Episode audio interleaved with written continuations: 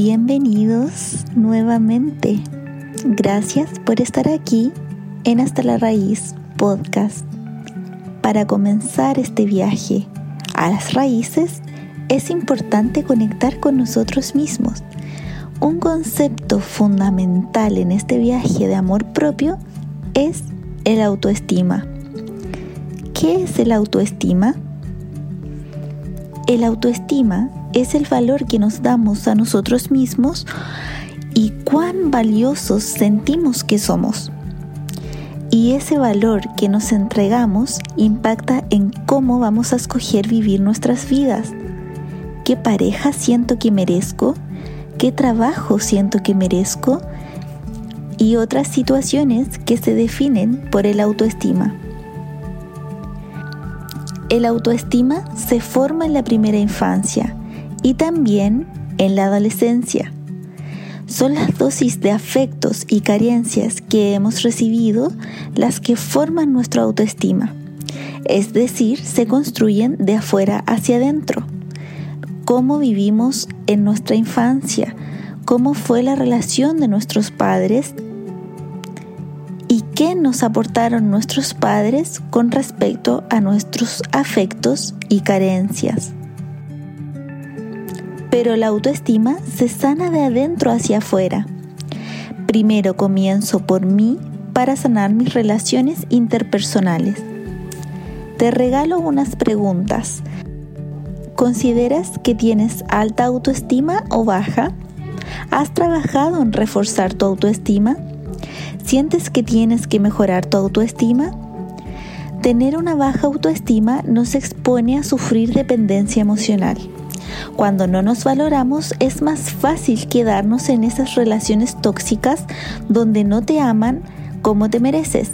Y también aceptar situaciones tóxicas que nos hacen sentir incómodos. Un indicador fundamental es la inseguridad. Si me siento inseguro a tomar ciertas decisiones, cambiar de trabajo o tomar decisiones importantes, es porque probablemente tenga una baja autoestima. Otro indicador son los límites.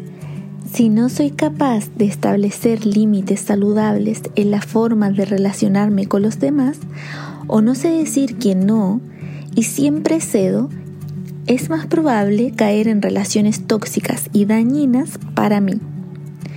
Y por último, otro indicador importante es el autocuidado qué tanto cuido de mis emociones, de mi cuerpo, de mi alimentación?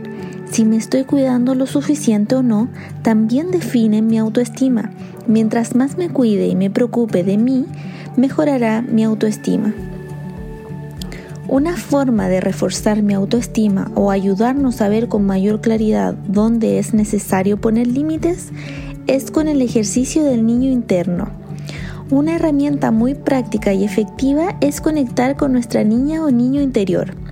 Volver a visualizarse de niño y si tú estás cuidando ese niño o niña que existe aún dentro de ti. Te ayuda a conectar con tu dignidad y proteger a ese niño o niña de situaciones difíciles. Por ejemplo, si estás viviendo una situación difícil, pero ya no la ves con la gravedad que tiene porque estás acostumbrado y se normaliza porque puedes soportarlo, ¿lo soportarías de la misma manera si se lo estuvieran haciendo a ese niño o niña interna? Si realmente eres capaz de conectar con el amor que sientes por ese niño o niña, sería más fácil poner límites y decir que no. Esa situación difícil que acabas de vivir con la pareja o en el trabajo, si se la hicieran a tu niño o niña interna, ¿lo permitirías? Probablemente no, y te den ganas de proteger ese niño o niña. Te activa esa capacidad de compasión, de decir que no, no tolero que te traten así, no te lo mereces. Donde pondrías los límites para el niño o niña, ahí es donde tienes que poner los límites para ti. Te invito a que te conectes contigo, que te tomes unos minutos al día para reflexionar sobre cómo te sientes y si existen situaciones o relaciones a las cuales tienes que poner límites. Te invito a que te cuides, te entregues tiempo y refuerces tus inseguridades. Recuerda que nunca es tarde para empezar. Puedes comenzar cuando lo desees, un paso a la vez. Es importante tomar conciencia sobre cómo se encuentran tus relaciones en la vida actual y cómo te sientes en ciertas situaciones para poder ver bien los límites y qué necesitas mejorar. Por eso, tómate unos minutos al día para conectar con ese niño o niña interna y ver si este niño o niña interna necesita ayuda o protección en algún ámbito de tu vida, situación o relación. Comparte este episodio si sientes que alguien que conoces necesita escuchar esto en este momento. Recuerda que puedes suscribirte en cualquiera de las plataformas donde nos estés escuchando. Solo presiona el botón seguir para que no te pierdas ningún capítulo.